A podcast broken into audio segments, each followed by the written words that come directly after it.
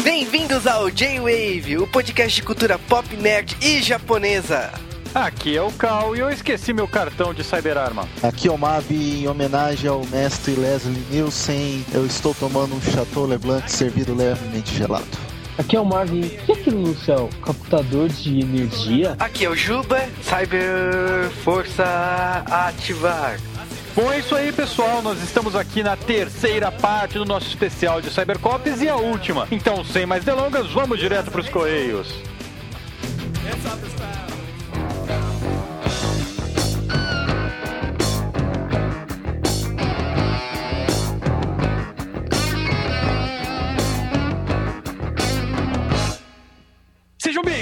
A mais um Correio do J-Wave. É, depois de um podcast duplo inusitado, tem muita gente que me perguntou isso, né? Por que, que vocês lançaram dois podcasts no mesmo dia? O público não sabe, mas nós temos uma regra aqui no J-Wave. Que um podcast de uma hora, uma hora e dez é o máximo que o ouvinte pode aguentar, com exceção dos musicais.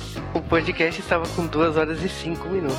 Será que vale a pena fazer, sei lá, J-Wave Big ou alguma alternativa assim, tipo J-Wave Pocket gigante, sabe?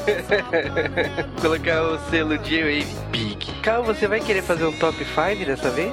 Ah, eu tô sem assunto pra fazer um top 5. Vamos então ler os nossos e-mails. Pra começar, o Edson Oliveira, de 39 anos, de Sampa. Salve, Cal e Juba. Primeiramente, gostaria de parabenizá-los pelo podcast, que está sempre excelente, blá blá blá. E em segundo lugar, devo revelar que não assisti Cybercops. Isso é desvio de caráter. Simplesmente porque passava no horário que eu estava trabalhando. Aí desvio de caráter, era só pedindo emissão. Por outro lado, quero ser solidário ao Cal e dizer que também já assisti Capitão Power em sua incansável luta contra os Biodreads. Aê, cara! Eu também fiquei sabendo que o Roger Wilco também via Capitão Power. Foi um momento de vitória, eu não tô sozinho, não foi paranoia minha. Ele continua o e-mail falando que essa série conseguia ser mais vergonha alheia do que qualquer tokusatsu. Isso eu curtia mesmo assim, conseguia, cara, mas era foda. Você descobriu que existem duas pessoas No mundo, que viram Capitão Power, cara. Parabéns. Quanto ao cast, em questão as canções da Disney estavam simplesmente inesquecível. Só faltou vocês tocarem a música Vou Vencer Distâncias do filme Hércules. Ó, ele ainda falou pra eu assistir o filme, mas não. Hakuna Matata é um tema que gruda, mas experimentem ouvi-la 18 vezes seguidas, tudo por causa de um filho em fase de crescimento que gostava da cena que aparece Simba passando de filhote para adulto. Que é justamente a capa do, do podcast. e ele continua. Outro filme que eu assisti junto com meu filho é Pateta o Filme. Por isso, Esther Alice foi muito bem-vinda pra mim. Viu, Cal? É, isso daí. Duas pessoas assistiram e concordaram com isso. Foi ele e o Tassi. Então você tá na mesma do que eu tô do Capitão Power. Então não enche o saco. Quanto ao Sebastião cantando Onde Eu Nasci, eu realmente prefiro a versão brasileira, que é muito mais engraçada. E termino parabenizando pela presença da sempre Priscila Cames Barbieri, presença 100% em podcasts de sucesso. Abraço a todos e ligar força! Esse daí foi uma citação de Capitão Power. Só nós três, pessoas que conhecemos a série, entendemos. É, vale lembrar aqui que o Tássio, que o Cal comentou, ele é do Disney Cast. E, tipo, foi inusitado saber que eles ouviram o nosso podcast da Disney. O Arthur Malaspina nos mandou um comentário. Esse desenho do X-Men pode ter todos os defeitos do mundo, mas tem uma qualidade incrível. Quer deixar minimamente compreensível a cronologia absurda dos mutantes. Eu colecionei por dois anos X-Men na época da Abril, comprava dois gibis mais Wolverine e nunca, nunca entendi o fato do que estava acontecendo. Cara, eu também comprava na mesma época X-Men e Wolverine. O problema que aconteceu era o seguinte: a Abril ela tinha o costume de pegar cinco, seis gibis americanos e soltar em duas edições embaralhando, né? Às vezes ela cortava uma história na metade. Ela tava pegando um arco de história de X-Men, ia uma, duas, três histórias e cortava. E depois ela voltava aquele arco no gibi, três edições depois, já pulando, né? Acontecia umas barbaridades muito trash desse jeito naquela época. Tirando que às vezes você tava lendo uma revista e a história tava num gibi e de repente ia pro outro gibi. Resumindo, você tinha que comprar tudo. Houve uma época na Abril, antes de passar o desenho aqui, havia um título mutante por revista da Abril. Eu considero X-Men é um universo próprio. Por mais que eles estejam inseridos dentro da Marvel, e a Marvel tem como característica ter um universo unificado, os X-Men eu considero um universo próprio. Eles não precisam do resto do universo Marvel. É, aí ele cita que ele parou de ler na era Premium da Abril, que quando a Abril pegou os gibis e lançou naqueles gibis na época 10 reais, que era um preço ridículo, né? Cara, na época que o salário mínimo era 70 reais, eles me fazem umas 4, 5 revistas custando 10 reais, né? Pô, não dá, né? Tipo, eles colocaram muita qualidade em questão gráfica, papel na revista, colocaram papel de qualidade. Até hoje a revista minha tá inteira aqui, bonita. Só que justamente eles deram azar que foi o maior buraco dos quadrinhos, né? É, então... O que adianta fazer com papel bom se a história é uma bosta, é, né? Você pega um gibi bom com uma história de bosta. Não é só você que parou de ler, todo mundo parou de ler Abril, por isso que Abril fechou todos os títulos de, de gibi. O fato mais inusitado dessa semana, entrando no assunto Abril, é Abril ter anunciado que vai voltar a publicar DC Comics. Ela vai voltar aspas, né? É, eles vão publicar três revistas baseadas no universo de desenhos da DC. E ele continua dizendo que a última coisa que ele leu nos quadrinhos foi quando o professor X morreu e o Ciclope assumiu a posição dele sentando na mesma poltrona e ficando com a mão na testa igualzinho o professor Xavier. E ele teve a reação que foi em alto e claro. Que merda foda. Eu vou confessar que eu não leio HQ dos X-Men nos últimos 10 anos, cara. Eu vou confessar que não vale a pena ler o começo dos 2000, mas X-Men tá despiorando, cara. X-Factor tá muito bom. Todo o X-Factor do Peter David tá excelente. Pode ir atrás, não tem crítica essa revista. Agora, X-Men no geral, eu acho que assim como todos os quadrinhos, eles desandaram. O Arthur Antunes, do Legcast, falou: é muito bom relembrar os grandes clássicos da Disney pelas suas trilhas sonoras. Vale lembrar, galera, que como a gente lê esses e-mails na quarta-feira, a gente, os e-mails e-mails que chegam lá pela quinta, assim, do, do podcast, a gente adiciona na semana seguinte, né? Mas no caso do Arthur, ele mandou uma mensagem referente aos três podcasts, assim. É. Comblou tudo, assim. Até me deu vontade de assistir Rei Leão novamente, porque só tinha assistido no cinema e nunca mais. Eu vi o filme de novo e que clássico atemporal, mas não gostei do Rei Leão 3. Achei a história do Timão meio fraca e não engoli de jeito nenhum que o Pumba e o Timão estavam lá o tempo inteiro. Eles até tiraram sarro do filme original, estragando pegando cenas clássicas, como a do Simba correndo no deserto. Quando outro filme tira sarro de Rei Leão, beleza, mas quando a própria saga tira de si mesmo, é algo dispensável. Ele continua criticando ainda isso, né? Falando que prefere piadas com outros filmes fazendo, é, que nem aquela do Family Guy, do Star Wars. Mas eu,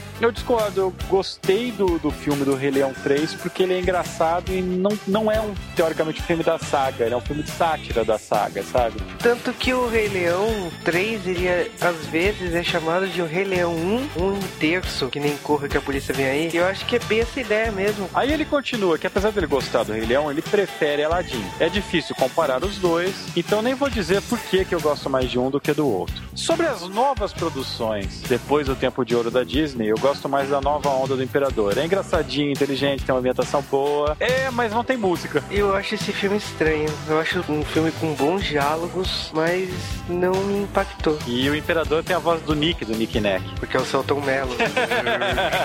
ele cita que ele não gosta do Corcunda de Notre Dame, ele dá o motivo dele que ele não gosta quando simplificam a história demais. E ele acha que a Disney resumiu o Corcunda de Notre Dame na ideia de não julgar as pessoas pela aparência. Eu concordo contigo, mas na minha opinião eu não gostei da adaptação. Tem músicas boas lá, mas eu não curti. Bom, ele também fez comentários sobre os nossos podcasts de X-Men. Primeiro ele zoou a gente, né, falando que é uma malandragem fazer crossover com o Comic Pod. E aí ele fala sobre as três primeiras temporadas do X-Men, que são as únicas que eu vi, embora não lembro muita coisa. A não ser os X-Men saindo na porrada com os sentinelas em todo episódio. Ele deve ter visto um ou dois episódios da primeira temporada, porque não tem só isso. Eles aparecem um pouco só na segunda temporada, mas nossa, é totalmente. É, os sentinelas são totalmente deixados de lado. E aí, sobre as duas últimas temporadas, eu não tinha ideia que os X-Men tinham ficado tão ruins. Talvez a razão disso é que eles não tenham renovado o time quando acontece nos quadrinhos, tirando alguns e colocando outros mutantes. Na verdade, é, o que acontece nos quadrinhos para continuar bom é que eles renovam o time criativo, sabe? Não é esse o time que troca. É, é, é esse o problema, cara. Não foi os mutantes. Talvez teria sido interessante mudar os mutantes durante a série série? Talvez. Mas o problema não foi esse, o problema foi roteirista. E eles não sabiam mais o que adaptar. Porque X-Men tinha sagas boas, não sei. De repente eles começaram a inventar, inventar e, com aquela coisa. Quando você pega uma obra que já é consolidada e modifica um pouco ela para atualizar ou para fazer ela mais crível no que você está apresentando, ela pode ficar boa. Agora, quando você pega uma obra que já é bem consolidada e começa a colocar muita coisa que é totalmente fora do cenário, a gente tem aí milhões de adaptações de cinema que provam que isso dá merda. Então você não precisa fazer história igual, mas só tem que ter um certo respeito no que você tá fazendo, né? É, a gente até zoou por causa dos Power Rangers, que os Power Rangers estavam com mais destaque nessa ban e, e é verdade, X-Men virou. Carne de segunda, cara. É, carne de segunda, literalmente. E aí acabou, acabou, acabou e até hoje. é, ele fala ainda que ele não achou o X-Men Evolution ruim. É, eu não digo que é ruim, cara, eu digo que ele começa meio fraco, ele fica bom, ele concorda, ele disse que a última temporada realmente fica boa, que é uma saga do Apocalipse lá. E ele fala que o Wolverine e os X-Men é muito bom, porque eles deixaram toda aquela baboseira de escola e partiram pra uma saga assim, simples. Você não é a primeira pessoa que me fala que o Wolverine e os X-Men é bom. Eu assisti pouquíssimos episódios, eu vou falar que, como todo mundo aqui, eu tive preconceito quando eu vi o nome do Wolverine na frente da série. Eu também tive preconceito com isso. Mas foi exatamente com isso. Eu assisti pouquíssimos episódios. Eu não posso falar que os episódios que eu assisti foram ruins. Eu acho o Wolverine X-Men um desenho bom pelos poucos episódios que eu assisti. Porém, eu acho que é o grande mal aí desse desenho é a dublagem. Eu acho que as vozes desse desenho na versão brasileira não condiz com as personalidades dos personagens. Talvez é porque eu tenha ficado com as vozes do primeiro desenho na cabeça e eu esperava vozes semelhantes ou que transmitissem sentimentos semelhantes a esses personagens, mas eu não gostei da versão brasileira de Wolverine e os X-Men. Ele ainda cita do, do jogo X-Men, do Atari. Não, a gente não vai falar desse jogo. J-Wave é um podcast para todas as idades. É. Exceto é. de ouvir. Olha, vocês não querem ouvir sobre um jogo de Atari pornô, cara. O único jogo pornô da história dos videogames. O único não, né? É o mais famoso, né? Fora do Japão. e o Drug de Indaiatuba, São Paulo, nos mandou uma mensagem. Eu acho que o pessoal quase não conhece o Drug, né? A gente faz questão de separar, cara. Não importa se tá longo ou não correr, tem que ler o Drug.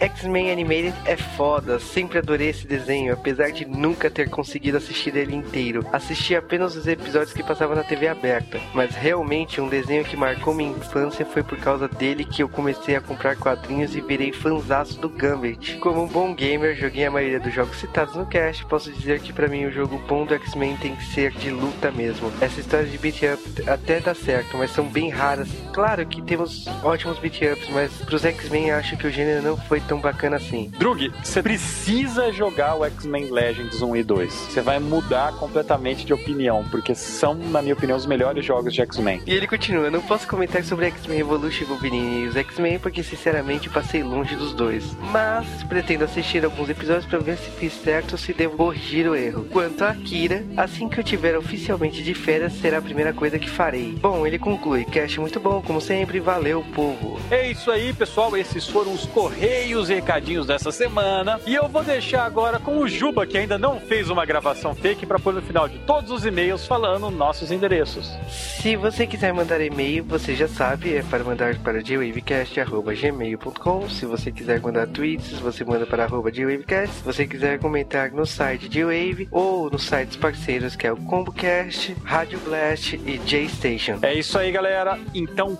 fiquem com o nosso podcast, a esperadíssima terceira parte de Cybercops.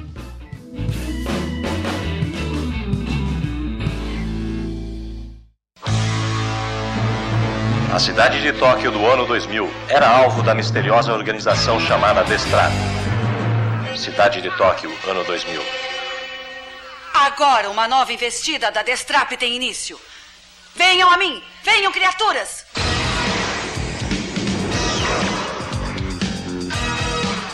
Criatura número 1, um, Tigre! Número 2, Tartaruga! Número 3, Águia! Número 4, Salamandra!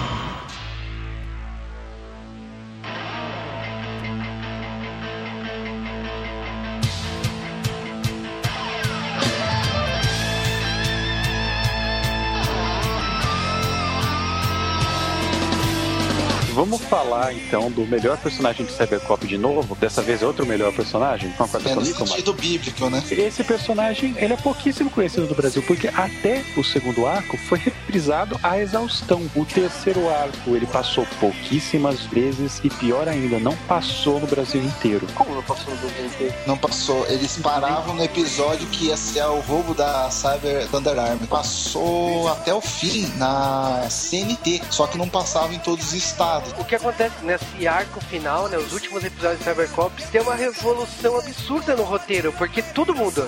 Sei lá, né, porque acertava mal de audiência, será que é igual a novela da Globo, que faz reformulação quando a coisa não vai indo bem? Então entra a Luna, né, a irmã do Einstein, que é uma gostosa, com visual totalmente Sem diferente. testa deformada, né? A gente sabe que biologicamente isso é possível por causa que a Liv Tyler é filha de Steve Tyler. cara. Fácil. A adaptação do cinema do Cybercops, Liv Tyler é uma aluna perfeita. o Steve Tyler de Einstein. tá perfeito, cara. E ela irmã do Einstein. E como os Cybercops mataram ele no último episódio, ou a pedra matou, me vingaria da pedra, eles A Luna, a sua vingança foi em vão, porque você tem que matar a pedra, né? Mas por que matar a pedra? Ó, por causa que o seu irmão foi idiota, o Cybercop se oferecendo pra salvar ele, ele falou: Não, eu vou ficar aqui com a base desabando, tá? Eu imagino se a Luna pegasse os vídeos da morte do irmão dele ficava passando aquela cena, a exaustão das pedras errando ele. No flashback ela tem essa cena na cabeça dela, cara. Logo no episódio que a Luna estreia, ela vê esse flash na cabeça dela, cara. Até agora a gente tinha os vilões default dos doutores lá, cada um deles tinha um tipo de monstro, né? E a Luna tem o Chitenô, né, cara? Ela tem É, tinha os Arcos e os Omnus. Aí a Luna traz os, as tartarugas do Super Mario, né? Ela traz o Shitenô, que na verdade são aqueles quatro deuses chineses lá mitológicos, que os japoneses adoram usar isso aí igual a lenda de Goku. Se não for a mesma coisa, tá falando merda. Cara, sabe o que é pior? É o que eu falei. Tudo mudou mesmo, por causa que, tipo, os vilões tinham nome de cientistas. Aqui, Luna foi pro brejo. O visual dos monstros dela, né, são totalmente diferentes. que Vocês estavam falando aqui agora. A própria base da Destrap muda toda estilosa, né? Parece que eles arranjaram verba dessa vez. Não, sério, o Cybercops muda absurdamente a partir desse episódio. Deram um mainframe novo lá pro Fever, né? E a cabeça tá melhor. Não significa nada porque a base Destrap era um chroma key do mal. Continua sendo um chroma key. Não, mas agora não era um caverna asquerosa, agora era uma coisa tecnológica, né, cara? Que condizia com o que eles queriam. Isso que, é, que o Gil acho que tá falando. Agora ele não foi uma estiloso. Exatamente. Se você está debaixo de uma pedreira, sua base é uma caverna. Se você está debaixo de uma floresta, sua base é um centro tecnológico. E se você tá debaixo de um chroma aqui? Você é o Chapolin. Sua base é a Vila do Chaves. E pra você perceber a tosqueira dessa segunda leva que vocês lembraram de Chaves, o segundo episódio desse arco, o vilão do episódio é uma aranha gigante. Chama o, o produtor do Wild Wild West. Cara, eu lembro do, da Luna. senhora. Ela joga um disquete pro Marte, o Marte pega e o disquete vira uma shuriken no ar. Envenenada? Que bosta é essa?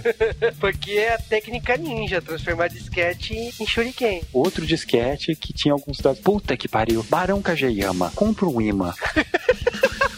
Se tivesse comprado o imã, não tinha acontecido o que aconteceu. No primeiro episódio de Cybercops, ou no segundo, eles acham o resto no disquete no meio do chão e, e tem dados especiais lá, lembra? Conseguem Essa- restaurar, cara. Esse que é o pior. Eles conseguem restaurar a porra do disquete todo fudido na praia. Sério, velho, eles são do futuro. 1999 vai ser foda. Aliás, 2000 já. Vai ser o ano, cara. Puta que pariu. Aí tem o episódio especial do Ryote, né? Que aparece a pirralhada toda. O episódio basicamente é pra explorar a manutenção das armaduras, né? Que sempre um filho da puta do Cybercop tinha que levar as armaduras pra manutenção. Reality check.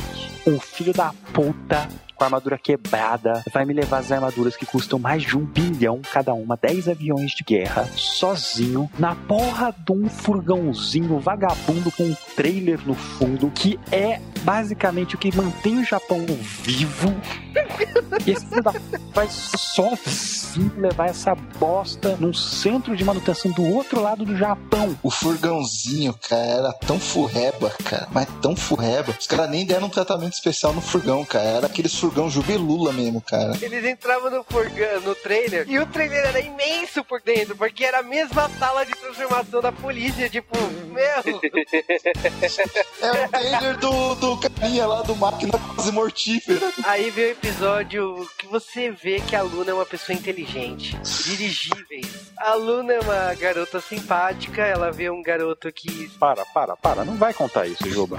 Ai, meu Deus do céu. Eu, eu acho que o Barão Kagema se sentiu inteligente depois desse plano, cara. Cara, é um plano de vilão de Sailor Moon. Só porque ela chama Luna, só porque tem Marte, Júpiter, sei lá o que lá na série. Cara, para! Você Até quer, afinou a voz, cara. você quer roubar também o coração duro do moleque? Ah, vá! Ah, Não, mas nada supera o Marte usando uma bazuca pra destruir os dirigíveis e no último ele descobre que tem um garoto dentro do dirigível. Não, Juba, o- problema não é esse. O problema é que eram vários dirigíveis voando sobre Tóquio. O que, que nós vamos fazer? Vamos pegar um cara, explodir com um míssil e os escombros pegando fogo caem em cima da cidade. Cara, é da arma da mão de macaco esse Cybercops. Bom, ignorando esse episódio que nunca aconteceu. Esse do dragão, né? Tem que episódio do dragão, não sei o que você tá falando. Eles, cara, eles O competem pra problema qual é do o pior. É quando aparece episódio que tem moleque. Aí É, botou criança e fica bolado, né? Aí o que acontece? Mais um episódio da Tomoko. Tomoko sendo sequestrada pela Destrave de novo. Aí o Marte já vai lá pro Taqueiro e fala: Ô, assume logo que você gosta dela. Você já deu brecha a série toda. Vai lá. Eu não vou mais interromper vocês, beleza? Até porque o episódio começa com a Tomoko indo pra um jantar rever um amigo de escola que quer casar com ela. Casamento arranjado. Que episódio merda. que é o Mega Playboy. É verdade. Que elegia mulher. Ah, pergunta pro carinha lá do Crepúsculo. Só faltava esse cara no Cybercops brilhar também, né?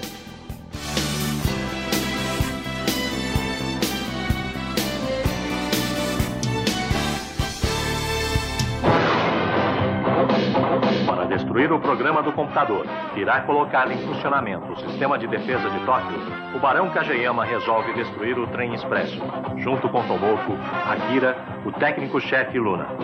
Será que Júpiter chegará a tempo de impedir os planos dele? Mate, tomou, já estou indo.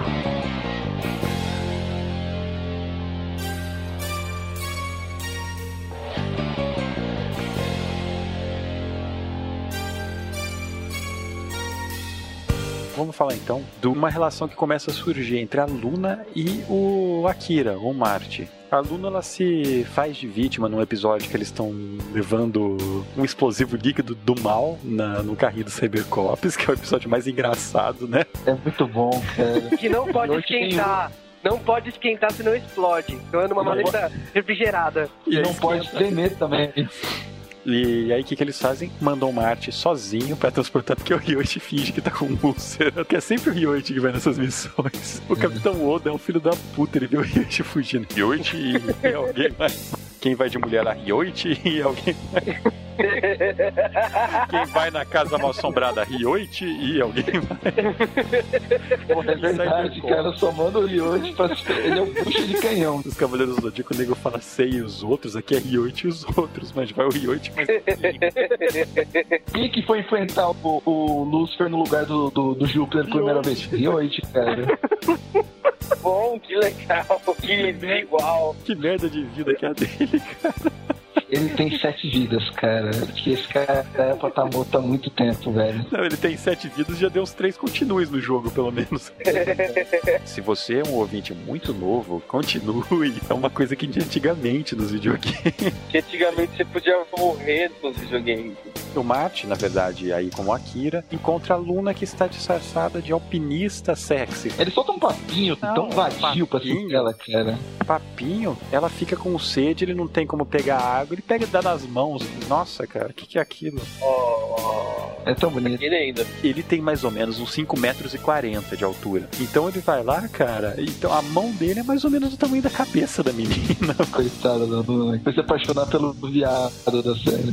E ele pela torradeira, né? Então começa uma relação entre os dois. E essa relação é meio que explorada nos outros episódios, porque ele não sabe que ela é aluna, ele acha que ela é uma garotinha qualquer. Ela morre nesse episódio, porra. Ela morre, mas ele acha ela no episódio seguinte. Mas esse episódio é bacana porque esse explosivo plástico é, fica líquido, né? Não pode tremer. E aí, o que, que você faz para manter ele em segurança? Põe os três Cybercops no carro. E o legal é que Lúcifer aparece para ajudar eles uma hora. O Yoshi vira: Lúcifer, você veio nos ajudar? Você vai com a gente? Eu não, aqui é perigoso demais, se vira. Se até o Lucifer falou isso. Os caras tudo empoleirado no carro e o Yoshi toda hora vai mais devagar, cuidado com a rampa. Eles caem numa cratera no meio do chão. Como é que acontece isso, cara? O melhor efeito, o melhor efeito. Carrinho de brinquedo de polícia caindo num buraco. É coisa... Eu acho que o melhor efeito do Cybercops é a nave Cristalo. E eles tentando dar um close nela, ela é de brinquedo, você vê a dobra do plástico. Eles tentam fazer a nave vir reta e ela vai, sabe, bambeando pra um lado pro outro, como se tivesse os fios é, O episódio seguinte não aconteceu, e aí a gente vai pro penúltimo episódio da série, né? O antepenúltimo. Porque eu não vou falar do episódio da sinuca, por favor. Pô, cara, é um episódio super bonito, com efeitos especiais delirantes. Cara, aí, tipo, não, aí, tipo. Não, não, não, não. Não vai falar do episódio da sinuca. Aí vai pra reta final. O que que eles fazem? Eles fazem um episódio de flashback com uma história rolando paralelo, que é um romance entre o Akira e a Luna, né? E ele acaba revelando aonde fica o alojamento do Cybercops. Mas é um idiota mesmo, né? É a primeira mulher que deu atenção pra ele na vida.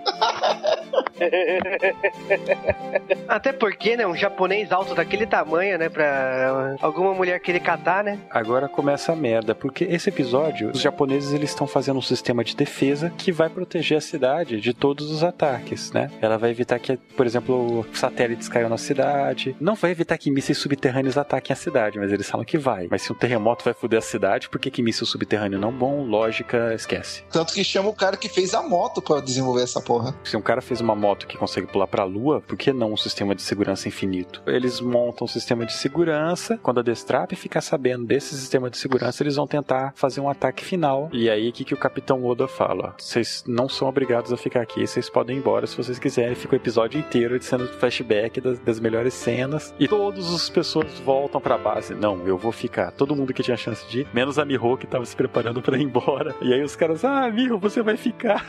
Ela começa a chorar de desespero. Ela arranja um capuz, né? Prateado pra combinar com a roupa, né? E sai com uma muda de roupas, né? Ai, que merda de série.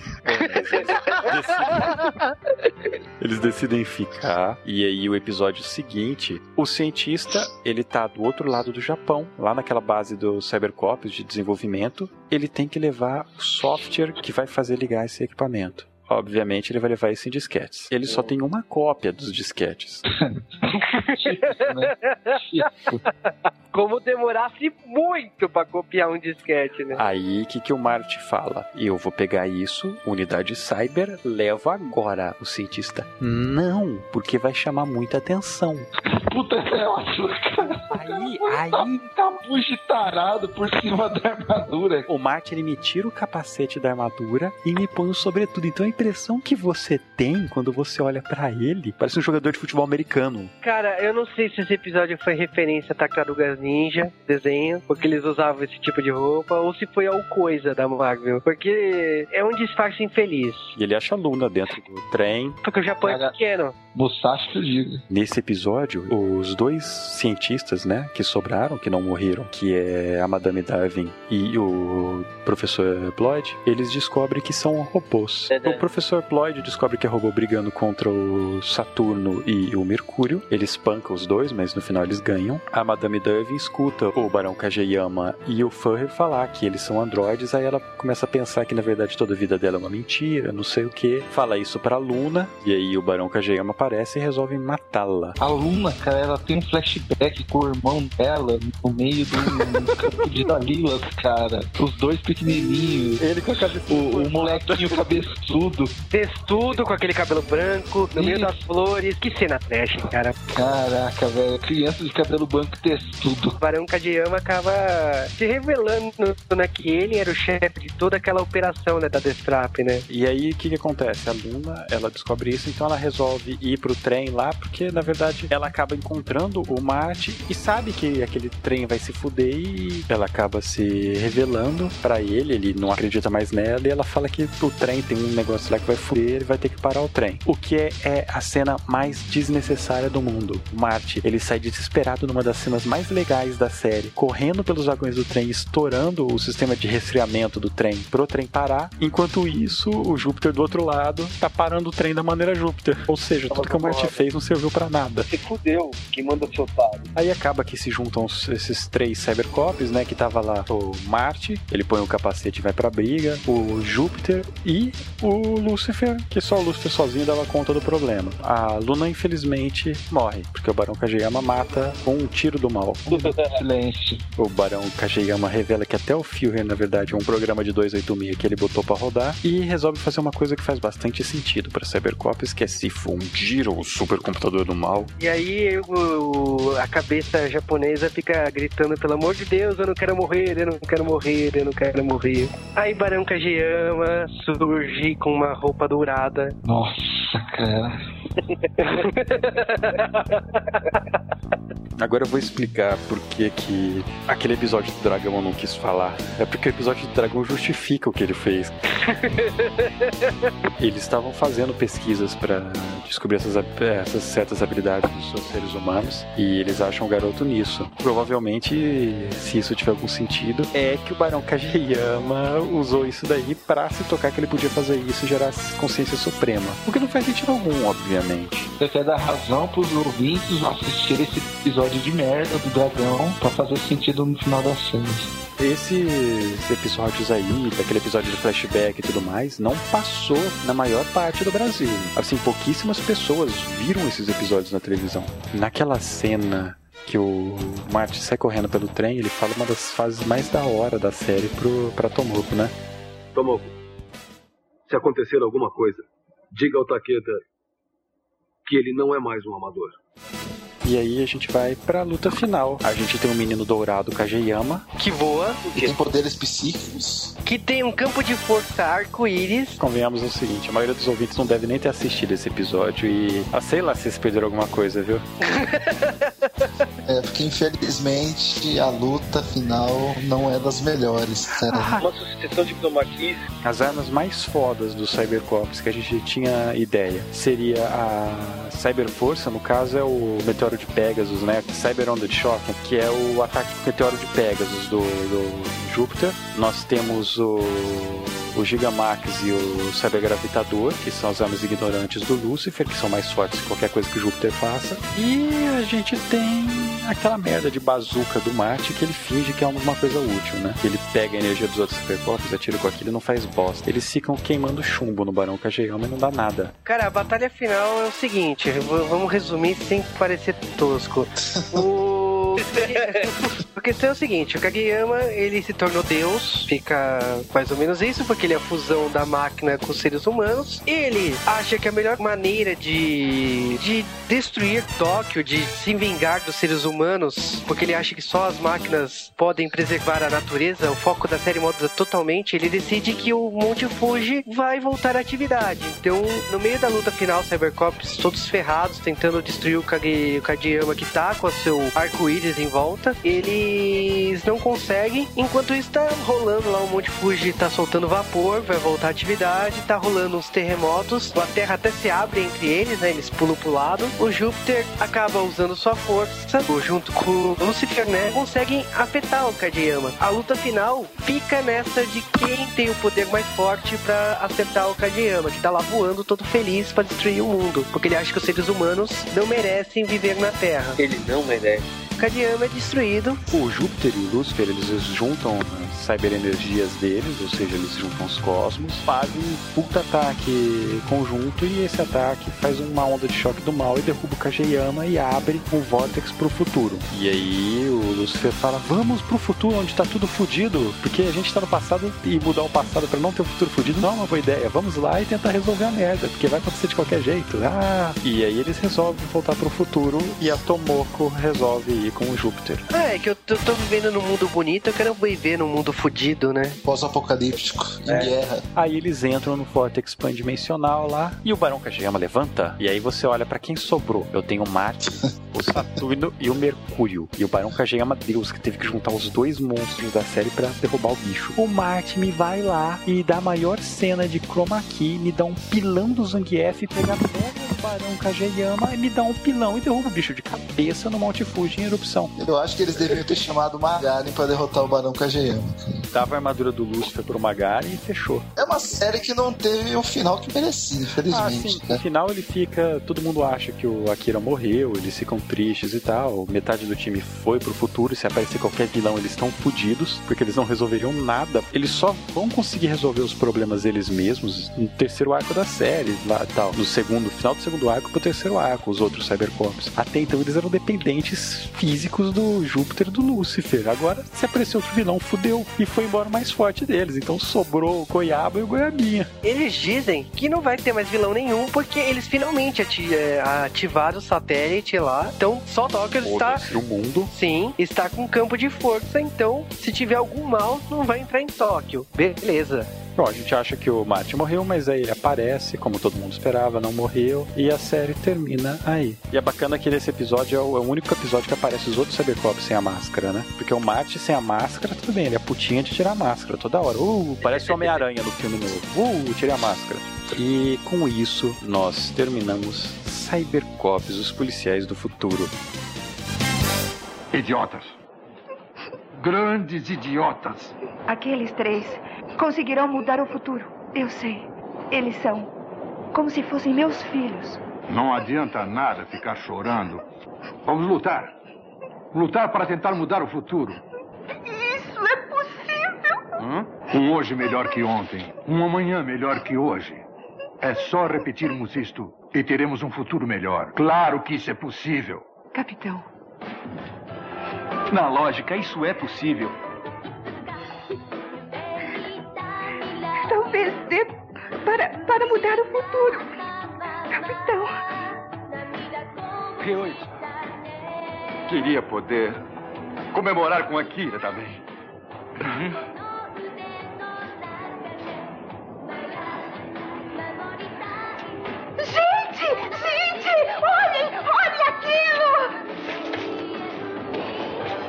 Akira! O Akira!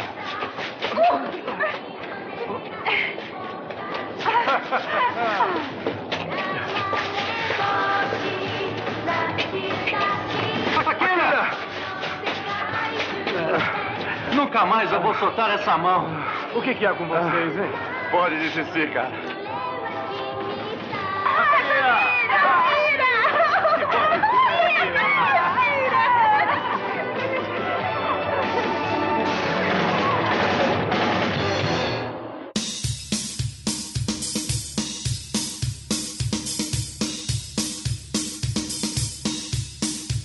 Finalmente chegamos ao bloco de curiosidades de Cybercops. Depois de Cybercops Parte 2, que nós liberamos algumas curiosidades, o pessoal deve ter perguntado como assim, mais curiosidades?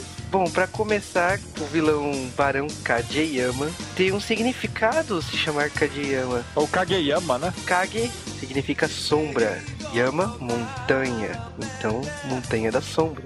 Oh! Uma coisa triste é que o golpe do Júpiter é baseado no golpe meteoro de Pegasus do Cavaleiro do Zodíaco. A frase já chega, traduzida assim pra mim virou um jargão default. Ela não é já chega no japonês. Ela é a mesma frase da Patrine, não perdoo. E aí, De qualquer Super Sentai, né? A frase não perdoo. que é Yuru Sanai. Mesmo significado, nem percebi a diferença. Outra coisa inusitada foi na nossa dublagem. Se vocês lembram da série de Tokusatsu, todas, sem exceção, eram dubladas na Alamo. E Cybercops foi a primeira série que mudou de estúdio, nesse finalzinho dos anos 80 e dos 90. E foi dublado pela BKS, o que trouxe um monte de dublador do final dos anos 80 e começo dos 90, como o elenco de dublagem do De Volta para o Futuro e outras produções que foram dubladas na BKS. Bom, outra curiosidade legal, sabe aquele episódio do Faroeste que o nosso Cybercop favorito aparece?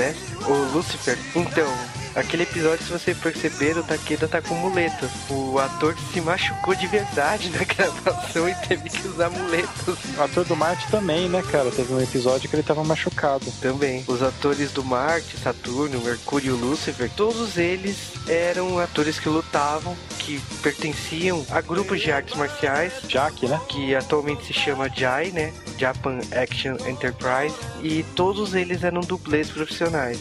Essa foi a era de ouro das séries, né? Pra quem gosta de artes marciais. Depois acabou. É, o único que não tinha era o Júpiter, por isso que a armadura dele não dava pra ver o rosto do ator. Cybercops tem também CD de trilha sonora. É, Cybercops teve dois CDs, um que é a trilha sonora da série, né? Músicas tocadas no fundo, né? Background, e um CD com músicas temas, né? Que é praticamente a, a Tomoko, né? A atriz da Tomoko, e outros dois cantores que cantam músicas que às vezes tocam e duas versões do encerramento e uma da abertura. E o Fábio Sacuda tinha mandado pra gente um e-mail com curiosidades sobre Cybercops. E a gente guardou essas curiosidades para ler aqui, ao vivo, agora com vocês. Antes de entrar nas curiosidades dele, vale explicar que as séries da Toei são bancadas pela Bandai. Por isso a Bandai tem total controle da série, como também cria o visual, desenvolve os brinquedos e tal. No caso do Cybercops aconteceu algo semelhante, porque a Takara queria fazer uma série semelhante ao que a Bandai fazia com a Toei. E a Takara tentou emplacar Cybercops. Particularmente para quem é fã de Cybercops deve adorar os bonecos que a Takara fez.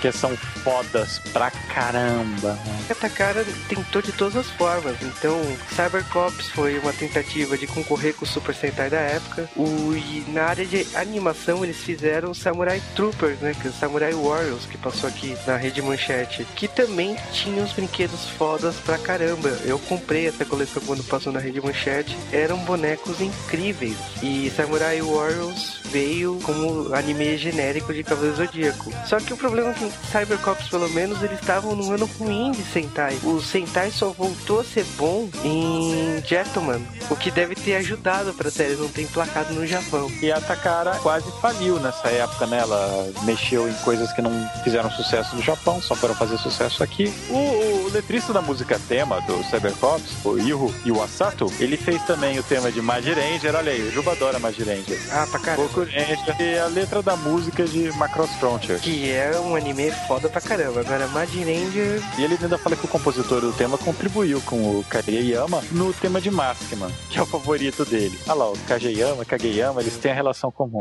Entre as curiosidades que o Fábio passou, tem o site desse compositor e letrista. Então, vai estar aqui no link do podcast. Uma curiosidade bacana aqui é da Tomoko, que ela canta o encerramento da série. Ela explica até numa entrevista que um canal havaiano que ela venceu um concurso da Rory Production. É um concurso que outras cantoras famosas e dubladoras como a Satoshi Shihara e a Aya Hirano venceram e a atriz da Tomoko venceu, mas não rolou no Japão, tipo, ela não fez sucesso no Japão, o que obrigou ela a tentar fazer show na Ásia. E ela adotou o nome Shenk Meia nessa época. Hoje ela é compositora. É, ele cita também que o ator do Júpiter, ele era ator desde 5 anos de idade, então ele tinha o mesmo tempo de carreira que o ator do Capitão Oda. Foda, né? E ele ainda cita que ele e a atriz que fez a Tomoko eram teoricamente os nomes de peso da série, né? Tinham vários atores de baixíssimo reconhecimento lá, só que como é uma série de baixo orçamento, eles não eram atores famosos, eles eram atores que talvez um dia, quem sabe, pode ser que fiquem famosos. Eles quebraram as pernas, porque nenhum dos dois ficou famoso.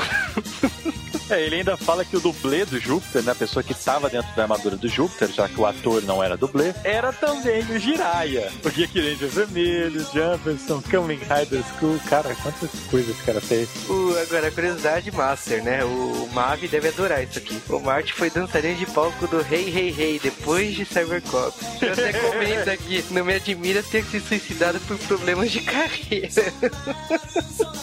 O Lucifer, que é o nosso ator preferido aqui do Cybercops, foi escolhido para participar do último Samurai do Tom Cruise, justamente por causa da abertura do Cybercops. Aquela cena que ele usa o rifle andando a cavalo impressionou a equipe do último Samurai, o que fez ele participar do último Samurai só para repetir a mesma cena. Olha que coisa foda. E ele é o japonês, provavelmente um dos japoneses mais fodas que existem, cara. Agora uma curiosidade para quem gosta de Super Sentai, o Capitão Oda, ele foi o primeiro amarelo dos Sentais. Primeira série, o Go Ranger, Himitsu Sentai Go Ranger. Ele foi o protagonista do Godzilla vs Mecha Godzilla. Ele era o Godzilla?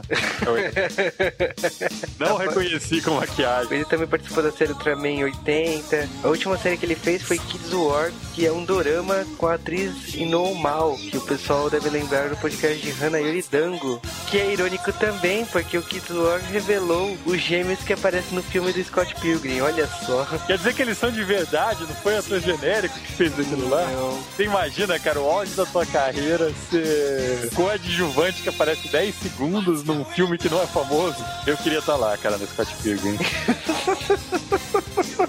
E foi isso que o Fábio mandou. Acho que foram curiosidades legais. Outras curiosidades que a gente tem é da entrevista que o pessoal do Havaí fez com o Cybercops, que é do Dokogá. E eles fizeram uma entrevista bastante especial que reuniu a equipe Cybercops para ficar conversando e foi quando a gente descobriu o que, que eles são hoje em dia. Já falamos sobre isso no episódio 23 do J-Wave. Uma das coisas que nessa entrevista é revelada é que os Cybercops não eram dublados.